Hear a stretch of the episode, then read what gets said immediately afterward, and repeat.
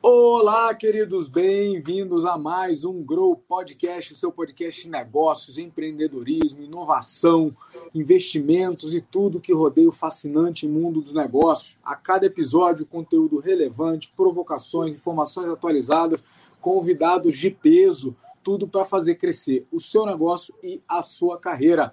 Não perde tempo, independente de onde você está vendo, já clica para se cadastrar, para receber notícias de quando tem episódio novo Uh, estamos na nova temporada, trazendo gente de muito peso. Já vou apresentar para vocês o convidado brabo que a gente tem hoje aí, o Marcelo da Bycoders. É, mas antes disso, queria pedir, coloca aqui embaixo nos comentários o que, que você quer ver aqui, o que, que é relevante para fazer crescer o teu negócio, quais são as dúvidas, quais são as dores que você tem, seja como empreendedor, como empresário ou na sua carreira. Coloca aqui para gente que a gente vai refinando a pauta com base nas necessidades de vocês. E sem mais delongas, é muito prazer receber hoje um convidado de peso. Vocês sabem que nessa última temporada a gente tem feito uma curadoria super bacana dos convidados e dos temas, né?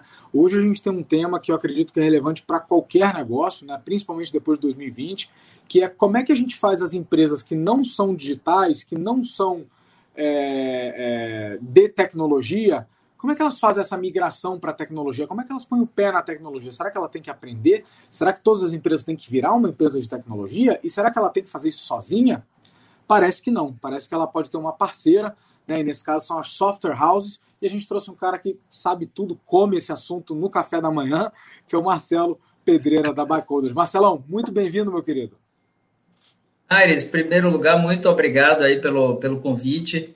Né?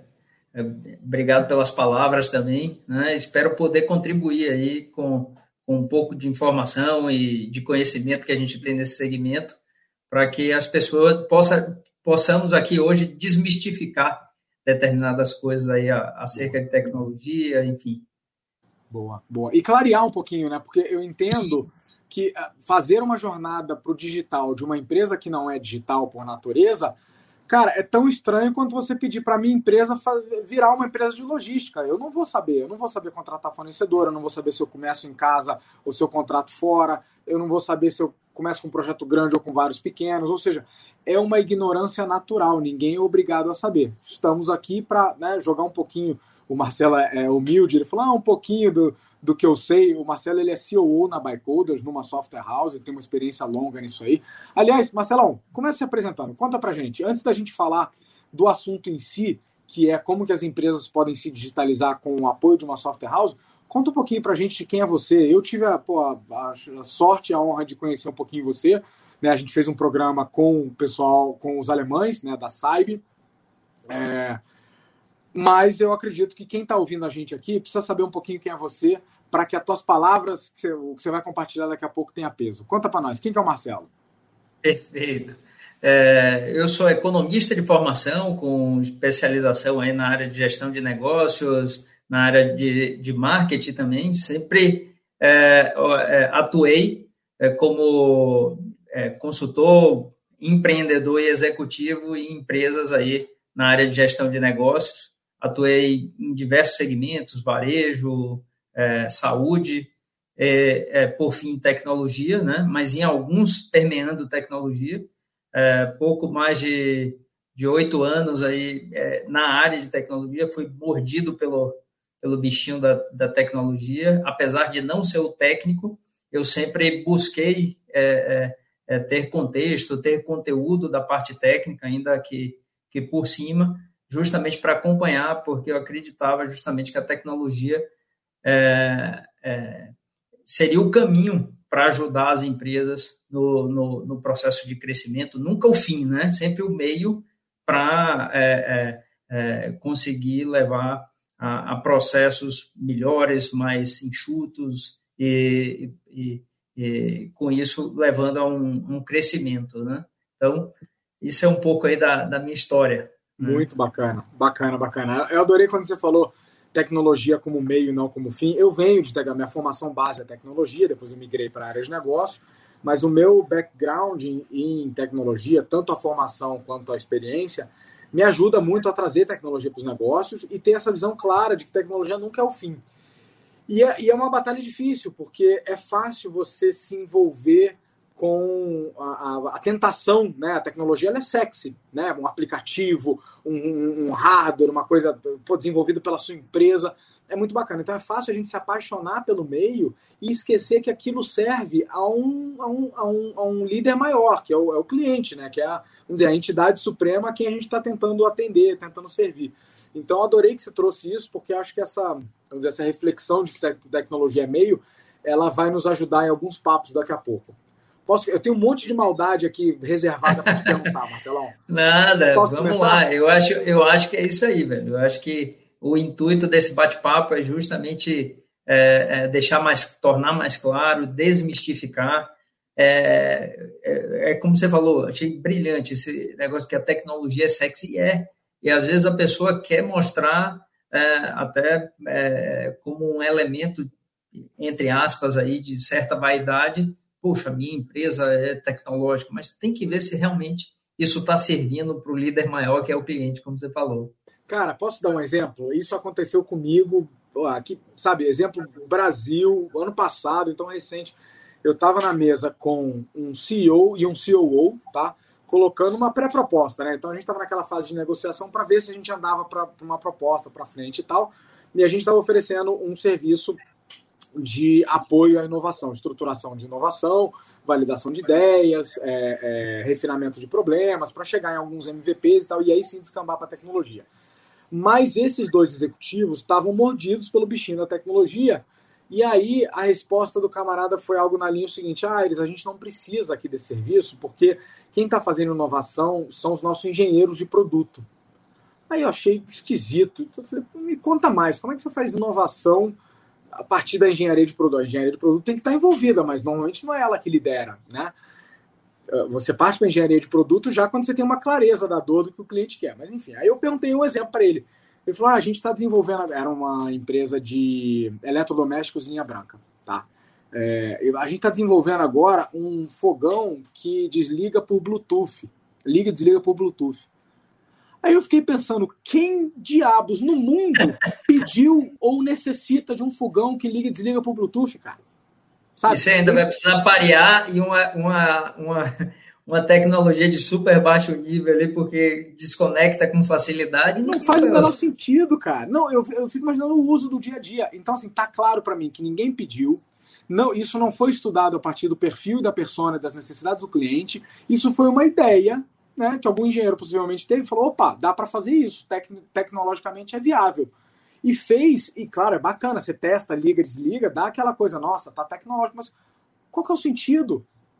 Sabe? Então, aí ele deu um outro exemplo que era a nossa geladeira, a gente está desenvolvendo um sistema de software que embarcado que é, quando você deixa a geladeira aberta, ela, ela manda uma mensagem para o celular do dono e a gente está chamando ela de geladeira smart. meu amigo, porra, se ela fosse smart mesmo, ela fechava a porra da porta sozinha. Então, assim, é, é, é, é o tipo de inovação tecnológica que não está servindo a ninguém. Bom, uhum. já, já aquecemos aqui. Deixa não, eu acho que, acho que esse, esse contexto que você deu é bem importante, né? Que são exemplos como esse que faz realmente isso que eu vou fazer resolve um, um, uma questão importante, enfim, está servindo ao cliente de fato ou é só realmente uma ideia que o cara quer ali é, usar para fazer um marketing, mas que no, no, no, na última linha ali não vai servir, é, evidentemente, para nada. E, em última instância, não vai se sustentar enquanto tecnologia, não vai trazer retorno financeiro. Então, veja, eu não estou nem falando do purismo de ah, vamos respeitar o processo de inovação, não. Eu estou falando isso não vai servir para nada, isso não vai servir para nada ninguém vai pagar por isso. Inovação, no fim das contas, tem que virar boleto né? Ela começa viajandona, depois ela começa a reduzir para ideias, mas depois ela tem que chegar em algo pragmático que agrega valor para alguém. Normalmente, ou é para o cliente, ou é uma solução dentro de casa. Vai me tornar mais eficiente, vai me tornar mais barato, vai me tornar mais seguro, vai reduzir erros. Então, a tecnologia só serve esses dois polos, ou para fora ou para dentro. Se for para servir o meu ego tecnológico, não, não faz muito sentido, né?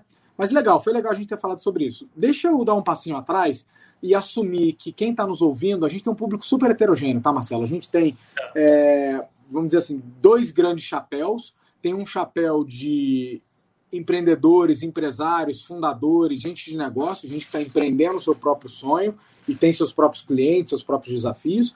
Tem um segundo chapéu de gente que trabalha em empresas, tem uma carreira seletista, muitos são gestores, média gerência, supervisão, gerência, coordenação. E aí depois um monte de públicos menores, assim, desde funcionários públicos a. Enfim, tem, tem de tudo. Então, assumindo que essa galera não é expert em tecnologia, o nome do nosso episódio aqui ficou como Software House como parceiro digital de negócios, né? Ou como que uma software house pode trazer o seu negócio para o século XXI. Conta pra gente o que é uma software house, né? É, é, é, de comer, de passar no cabelo? Conta o que é e o que faz uma software house. Legal, legal. Excelente pergunta, é, Aires. É, a software house, como, como o nome diz, é uma fábrica de software. Né? A gente desenvolve aplicativos, sistemas é, é, para diversos tipos de negócio. É, e qual o grande, o, o grande papel da software house? É ser justamente uma parceira das empresas que buscam aí o processo de transformação digital ou precisam inovar no, no seu modelo de negócio e aí vão usar a tecnologia como meio.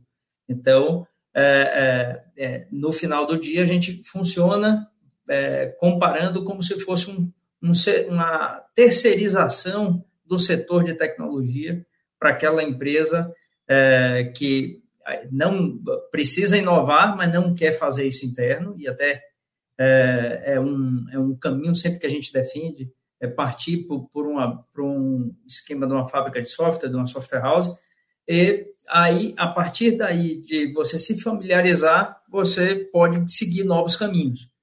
Em alguns casos, tem, tem situações em que é, é, você tem pessoas, como você comentou, que parte da audiência são, são gerentes ou diretores de empresa e que estão imaginando empreender algum negócio. Né? E que esse negócio, em alguma medida, tem uma base tecnológica, mas não necessariamente é um negócio de tecnologia. Então, a Software House entra aí justamente sendo esse braço de tecnologia para materializar aquela, aquela, é, aquela, o braço de tecnologia para esse empreendedor. Tá. Vamos dar um exemplo aqui. Então, eu tenho ou uma hamburgueria, ou eu tenho uma empresa de, de, logística, de transporte, de caminhões e tal, e eu percebi, principalmente em 2020, que eu precisava ter um pé no digital, né? Eu precisava, de repente, ter um canal digital, eu precisava ter um aplicativo, eu quero passar a receber pedidos por um sistema né, na internet, um e-commerce, uma coisa assim. É, por que não fazer sozinho? Assim, por que, que eu não, não. Você é uma área de TI terceirizada? Seria isso? Sim, exatamente. A terceirização da área de TI. Justamente, se você, seu conhecimento é, é business, é o negócio, né? É, você dificilmente, né, a não ser que tenha conhecimento técnico, vai conseguir conduzir aí um, a, a, parte tecnológica ali do seu aplicativo, do software, e até mesmo uma coisa recorrente é que alguns clientes chegam é, dizendo, não, eu preciso desenvolver um, aplica um aplicativo. E a gente mostra para ele ali que um site é responsivo, uma, uma plataforma responsiva resolve o problema dele. Né? Porque a gente sempre diz, você, quando desenvolve um aplicativo, você tem dois trabalhos: fazer o aplicativo e depois fazer o cara manter o aplicativo baixado, né? Nem só baixar, né? É manter ele ali. E, então, é, é dimensionar realmente o, o, que, o que esse, esse empreendedor precisa, né? Para o seu negócio. Então, às vezes, ele vem com uma ideia e a gente ajuda nesse, nesse processo de entender. E, como você bem falou, a gente é o parceiro terceirizado.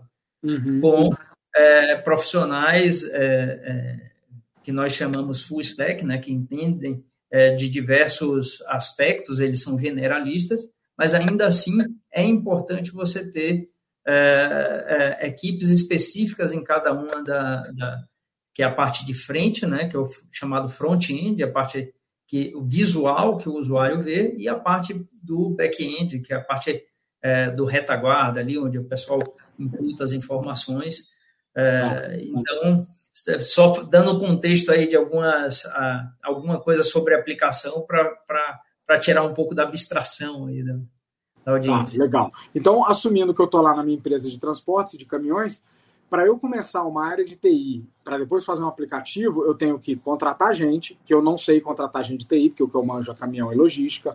Eu tenho que ter uma equipe multicompetência, porque não é um desenvolvedor que faz aplicativo. Eu preciso de desenvolvedor de front, desenvolvedor de back, arquiteto de sistemas, é, qualidade, gerente de projeto, experience, gerente de projetos. Tester. E eu nem nunca montei essa equipe vou pagar caro, vou contratar mal, vou pagar caro, vou derrapar durante um ano para não ter o meu aplicativo. Então, você está me falando é busca um parceiro que já tenha essa inteligência e que possa, Isso. com base na sua dor, até te dizer se o que você precisa é um aplicativo, de repente é um site, de repente é uma plataforma, de repente já existe, né? E normalmente já existe Exatamente. alguma coisa, né? Exatamente.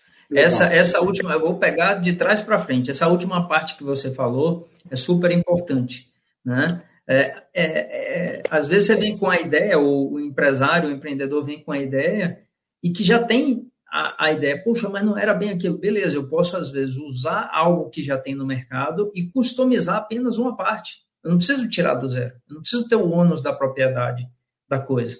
Né? Então, isso é muito comum. Essa, essa questão também de relativizar, achando, poxa, eu vou botar um, um desenvolvedor e esse desenvolvedor vai jogar em todas as posições. Né? É, o pessoal, é, via de regra, entende que o desenvolvedor ele consegue fazer tudo, e não é bem assim. É igual é. um time, né? Tem um cara que é zagueiro, às vezes você pode até ter um bom goleiro ou batedor de falta, mas o cara não é artilheiro, né? não é? E, é, e tem, um fator, tem o fator da ignorância, né? Tudo aquilo que a gente ignora ou desconhece parece mais simples, né? Uhum. É, eu não sei, sei lá, consertar privadas. E aí, para mim, é muito simples. Você vem, troca um negócio e conserta, mas só o camarada que é especializado nisso que sabe que tem a questão da medida, a porca, a junção, a curvatura, o fluxo da água. Ele vai se preocupar com coisas que eu não consigo nem enxergar, perguntas que eu não consigo. Isso acontece em qualquer área, né? E TI sofre muito isso, né? Ah, não, é só fazer um aplicativo. Qual que é a dificuldade? Mas o só tá baseado em coisas que ele nem se perguntou, do tipo, é para o cliente fazer o que aqui? O que, que você quer com isso? Vai querer vender? Não vai? Então, como é que é esse processo? Às vezes o empresário chega para você com a ideia meio pronta, mas ele não tem, vamos dizer assim, os, as respostas que você vai precisar para começar a desenvolver, certo? Exato. Acontece, acontece e muito. Às vezes ele já vem, está é, é tá na abstração, ele quer já partir para desenvolver alguma coisa. O primeiro passo que eu falo é: vem aqui, a gente tem uma, uma rede de, de é, associados, de consultores associados, aí voltado mais para negócios, né, que ajudam nesse processo de validação dessa ideia, da modelagem do negócio e ver dentro do negócio o que é que precisa de tecnologia.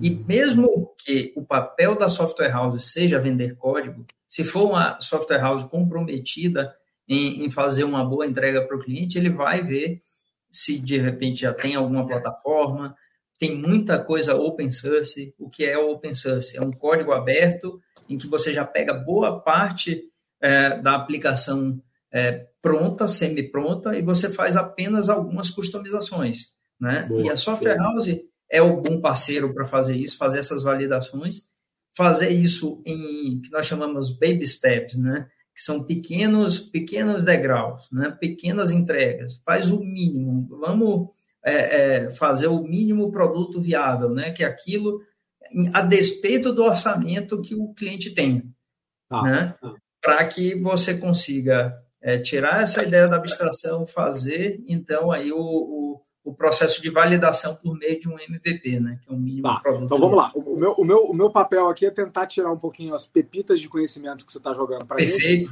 e quebrar para o pessoal que é, que é leigo. Então tem duas coisas bacanas que você passou aí. Primeiro, é, empresário, não adianta sair correndo para a tecnologia, querer uma tela, um aplicativo, um sistema, um site, se você não gastar um bom tempo em como que isso se integra ao seu negócio, para que, que isso vai servir e né, ter um entendimento melhor do problema e, e, de como isso se encaixa no modelo de negócio, certo? Ou seja, você pode levar isso para o melhor desenvolvedor, para a melhor software house, mas o melhor código não vai salvar um problema mal, mal destrinchado, mal compreendido. É isso, tem uma etapa antes do é desenvolvimento do software. No final do dia você vai ter seu aplicativo, mas será que aquele aplicativo, será que aquilo está bem é, estruturado para resolver um problema? Aí ah. eu vou ter um, um, produto construído, se não passar por essa etapa é, de estruturação do negócio, eu vou ter uma entrega final e isso às vezes frustra também. Se eu ah. chego numa software house que não não tem esse olhar, a, a, essa preocupação de, de entender o problema do cliente, ou simplesmente só entender o problema do cliente e partir para desenvolver, tome cuidado. Você tem que ter aquela, aquela, aquela software house que vai fazer perguntas que às vezes você não sabe responder, e aí, aí é que está o, o, o lance de você ter uma pessoa para ajudar nessa modelagem, você fazer experimentos em design, é o que a gente fala, você pode fazer um protótipo, desde um, um protótipo somente em num PowerPoint, por exemplo, até um protótipo navegável, Legal. talvez alguma medida validar com um grupo de clientes ou de potenciais clientes para aquela aplicação, porque uhum. esses ganhos, é o que a gente chama dos achados das pesquisas, às vezes uhum. O, o negócio para caminhos bem diversos, ou confirmam, cara, estou no caminho certo, então agora vamos acelerar porque está é, tá validado, o mercado Legal. já validou.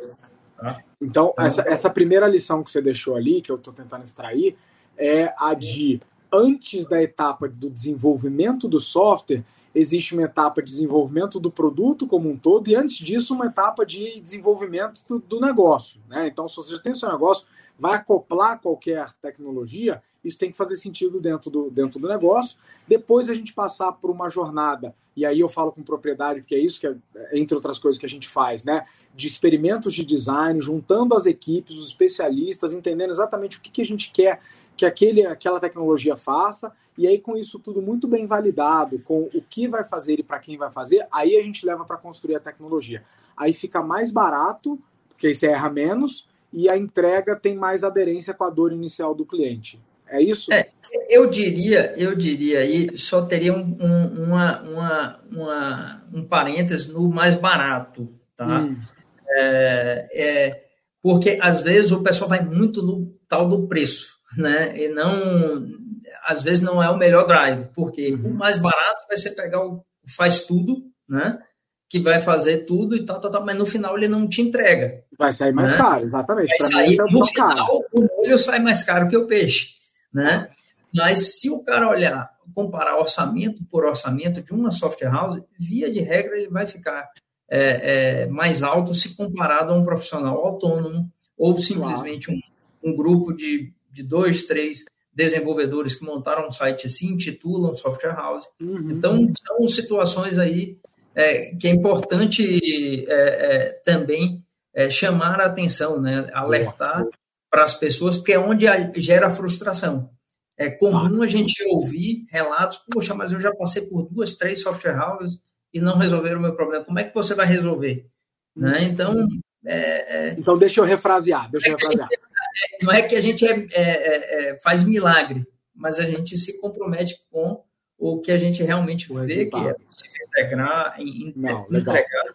Deixa eu, eu refrasear, então, para não ser mal entendido pela galera. O meu ponto é, quando você pega um parceiro, uma software house, que faz antes do desenvolvimento do código, esse processo de desenvolvimento do produto e do problema, no fim das contas, pode parecer mais caro no início, porque você vai pagar sim, mais sim, caro isso, do que o teu sobrinho desenvolvedor, né? E, Mas no fim das contas, você vai ter um software mais útil, com menos erros, vai levar menos tempo para colocar isso de pé e vai ter validações mais rápido na mão, o que no fim das contas saiu mais barato.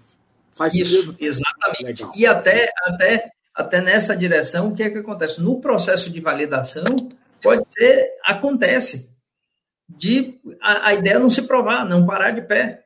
Então, a validação que, dizer que não funciona. É, é para que, que você vai gastar dinheiro com uma software house para colocar algo que é aquilo que você falou, que no final do dia não vai trazer, não vai trazer é, é, valor, né? não vai gerar valor, só vai lhe gerar, aí no final do dia vai, vai, vai gerar um custo. Vamos ter um empresário frustrado do outro lado. Né? É, e, o cliente dinheiro, não atendido. Né? Se eu botasse dinheiro em tecnologia, eu estava na transformação digital e eu vou, vou ganhar dinheiro. Legal. Então não é. E a segunda, a segunda pipita que você deixou ali, que eu guardei aqui, é baby steps. Né? Eu adorei isso. O mundo da tecnologia ele é fascinante porque você pode fazer de tudo. Mas essa possibilidade e a, e a, e a intangibilidade da tecnologia, né, de você não conseguir ver e pegar, faz com que sejam projetos perigosos, né? E aí a pessoa quer mudar o mundo ali com aquele software e você está falando, não, vamos em ciclos pequenos, ciclos curtos, né? A gente também usa essa filosofia por aqui. Eu morei na Califórnia, trouxe a filosofia de sprints para cá, trabalhamos isso há década e funciona super bem. Mas é legal contar para o pessoal que não está acostumado por que, que fazer em, em, ciclos menores, em pedaços menores, é mais inteligente. Dá uma, dá uma, duas razões aí. Por que, que você acha que para o cliente é melhor quando ele está fazendo um projeto desse, vai iniciar um aplicativo, vai iniciar um novo e-commerce, ao invés dele pedir o e-commerce inteiro para você lá no fim do ano, por que, que é melhor ele ter um protótipo mais ou menos funcionando em dois meses? O que, que ele ganha com isso? É, pô, muito bom, Aires. E também outra coisa muito recorrente é, da forma como você colocou, né? Pessoal, não, quero fazer uma coisa, quero inventar o próximo Facebook, ou, ou quero é, desenvolver uma coisa disruptiva. Não, ah, é, 90% ou mais, né, eu diria até que mais de 90% da inovação são em modelos de negócios tradicionais. Né? Você consegue fazer isso consegue usar plataforma já pronta, só customizando uma parte, enfim. E o caminho é justamente esse que a gente vem discutindo, de fazer em pequenas fases, fazer experimentos, porque não adianta, vai falhar.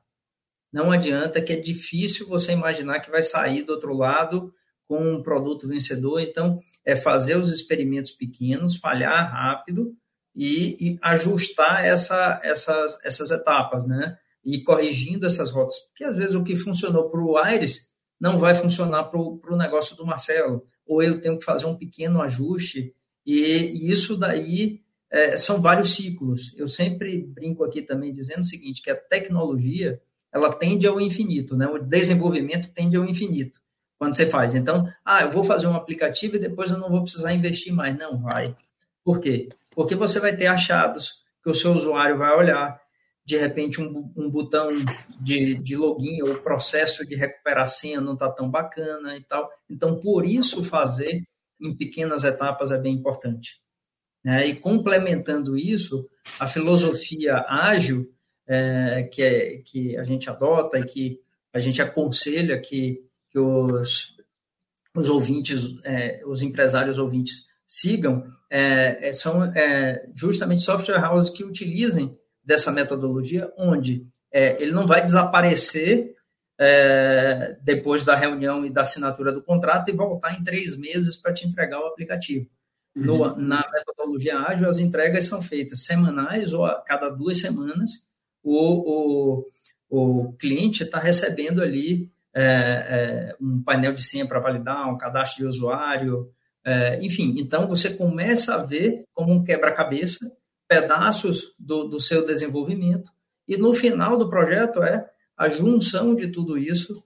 Né? Então, esse, esse é o, o, o, lance de você ir fazendo pequeno, até porque coisas que foram pensadas no processo de desenvolvimento, ele pode ser, de, poxa, isso não faz mais sentido. Então, eu Boa. tiro. E Boa. é por isso que o nosso, a gente usa é, um escopo aberto, né? E recomendamos essa ideia do escopo aberto justamente para ter a liberdade de tirar coisas que não façam sentido, não se provem necessárias no longo da jornada, como adicionar coisas que não foram pensadas também. Acontece muito. Puxa, Ou que mudaram, né? Mudou no meio mudaram. do caminho. Boa, boa. Legal. Eu adoro, adoro essa. Uma das coisas que eu mais gosto na filosofia ágil é que ela se compromete mais com dar resultado no final das contas para o cliente do que com o plano que que prometemos lá atrás. Lá atrás a gente não sabia de nada. O momento em que a gente menos sabe sobre um projeto é no dia 1, que é exatamente quando a gente faz o plano. E aí a gente quer, a gente, né? Boa parte do mercado quer se cegar e seguir o plano, como se seguir o plano fosse sucesso. A metodologia ágil fala que não. O cliente pode mudar de ideia, o cliente pode ter novos inputs, o cliente, o mercado do cliente pode mudar, nós podemos descobrir outras maneiras tecnológicas de resolver os mesmos problemas, isso tudo pode mudar. Então, é se comprometer mais, é o sucesso é se comprometer com a tecnologia funcionando e gerando o resultado para o qual ela foi pensada, do que seguir o plano lá atrás, né? Então acho que essa filosofia ela é boa demais.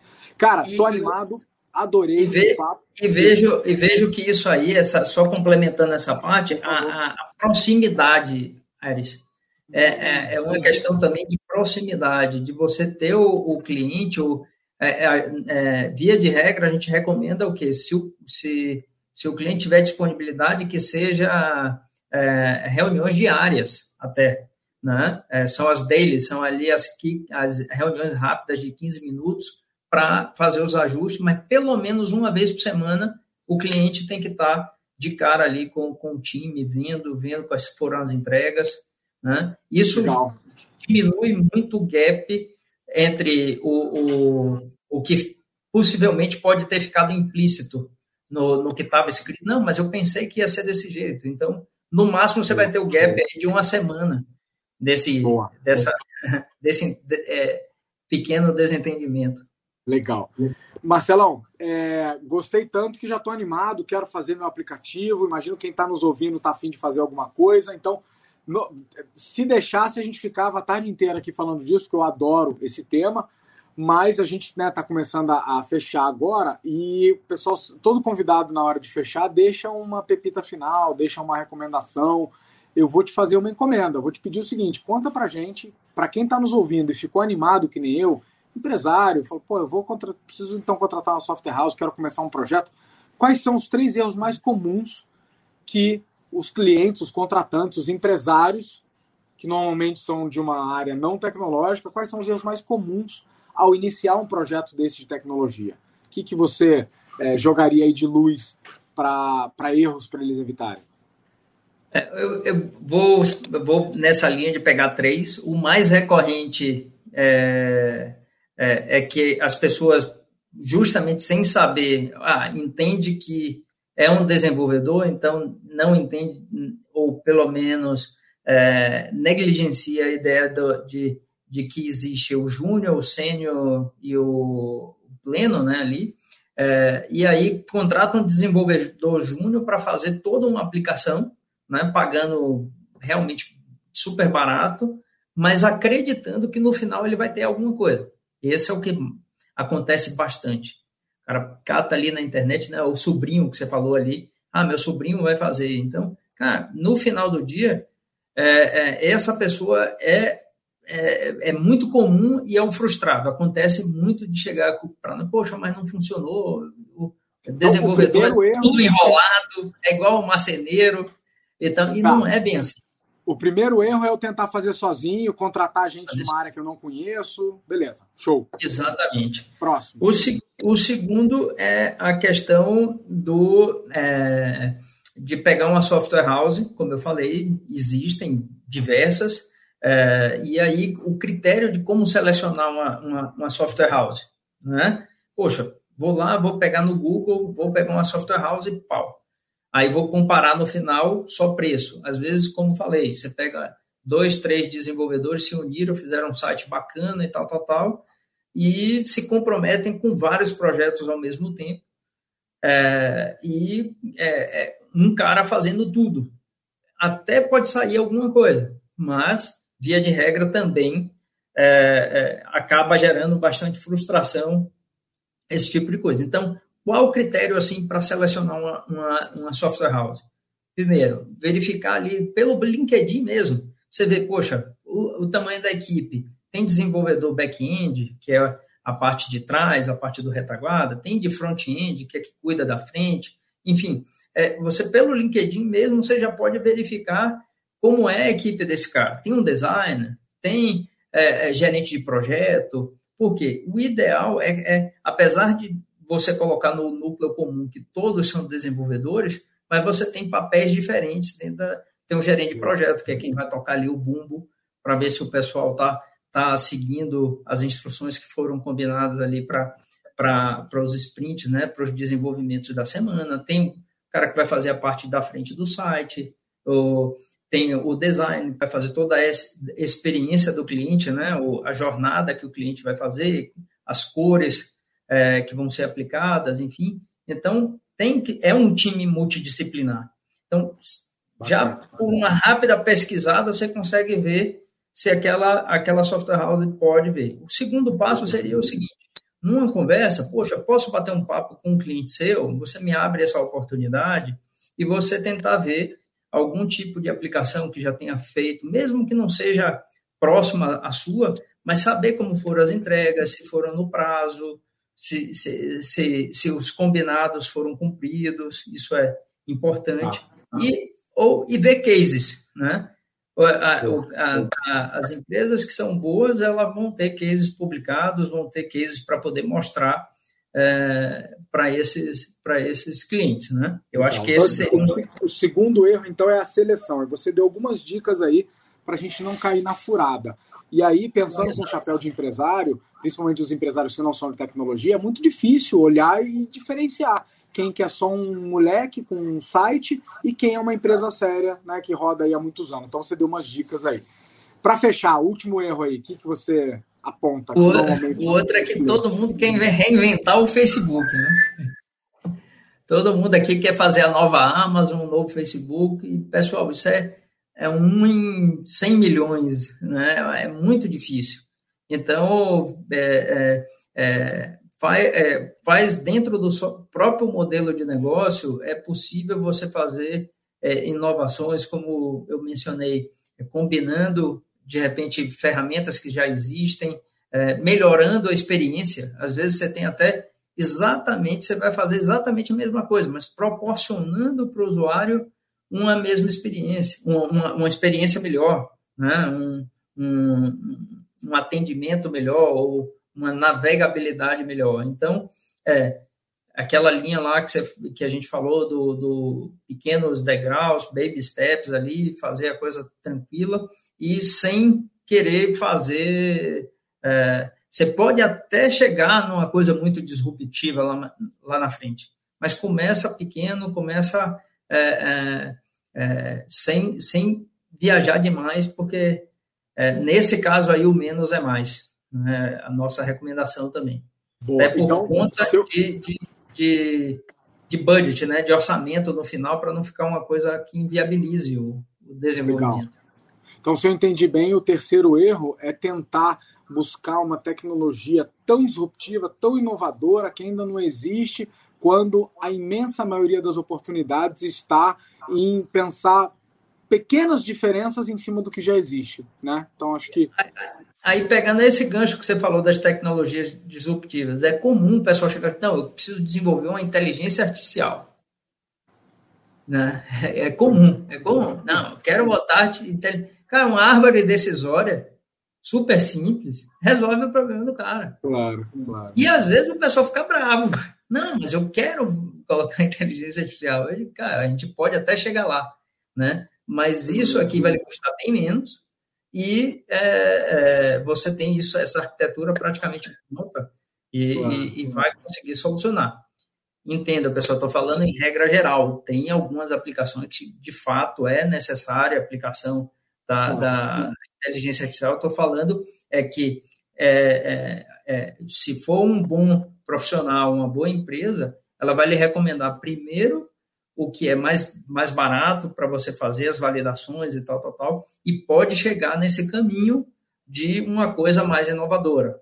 Tá? Boa. É, é, é uma sugestão, para que não caia justamente nesse, nesse problema, porque daqui a pouco é, software house está igual marceneiro, né? Tudo, cara, só tem enrolado nesse mercado e tem muita gente boa. Muita é um mercado difícil, viu, meu amigo? Eu confesso é. para você, é um mercado difícil. Ainda mais no momento onde as empresas digitais estão todas crescendo, é uma mão de obra difícil de contratar, uma mão de obra cara e uma mão de obra que, em geral, o contratante conhece pouco. Então fica mais difícil Sim. ainda, né? Isso, uma das isso é startups é que a gente tá, que eu estou investindo, ela é justamente uma plataforma de placement, pra, de preenchimento de vagas de tecnologia, porque é uma dor, é uma dor grande das empresas, elas estão crescendo, suas áreas de desenvolvimento estão crescendo, e, cara, para um RH, vamos dizer, tradicional, contratar para vagas de tech é muito difícil, porque ele precisaria entender alguma coisa, algumas coisas de tecnologia para conseguir fazer um trabalho legal. Então, é um desafio grande. E eu entendo que a Software House vem compor esse, esse ecossistema como um parceiro das empresas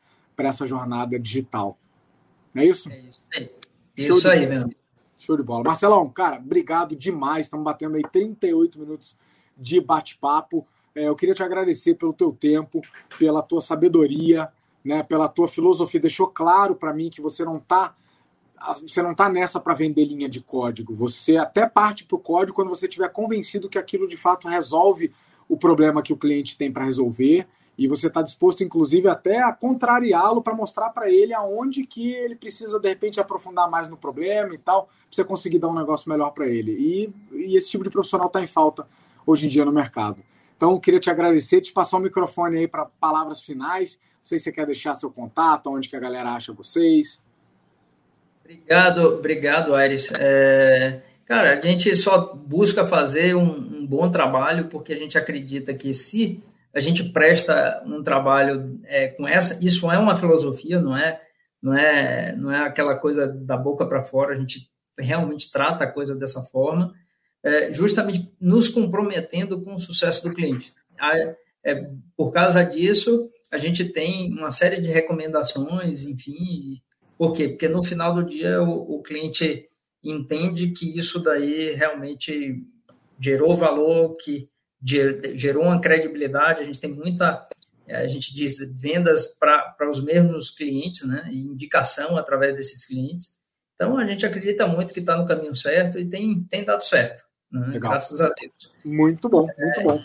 Precisar é, entrar em contato, ah, de repente você põe aí depois aí no, no, no, no canal, mas pode ser pelo site da Bycoders, é bycoders.com.br, né? É, pode é, fazer esse contato com, com, conosco. Se quiser me, se conectar comigo através do LinkedIn, é Marcelo Faleiro Pedreira, né, ou através da, da Bicoder, vocês me acham lá. Se quiser bater um papo também, é, é, é na, na, na, na, própria Bicoders, é, pode mandar uma mensagem para a gente, a gente bate um papo sem, sem compromisso a gente é muito comprado nessa ideia também de, de ajudar nesse processo de transformação digital e inovação. Né? E, pô, só tenho a te agradecer por, pelo convite, parabenizar pelo trabalho que você tem feito, Aires. Cara, muito obrigado mesmo. Imagina, imagina, o prazer é meu aqui. A gente sempre fala que esse podcast é uma maneira que a gente tem de dar palco e visibilidade para quem faz coisa boa e está fazendo projetos que impactam o mundo. Eu tenho muito prazer de ser parceiro da Bycoders, né? Né, dando é, transparência para todo mundo aí.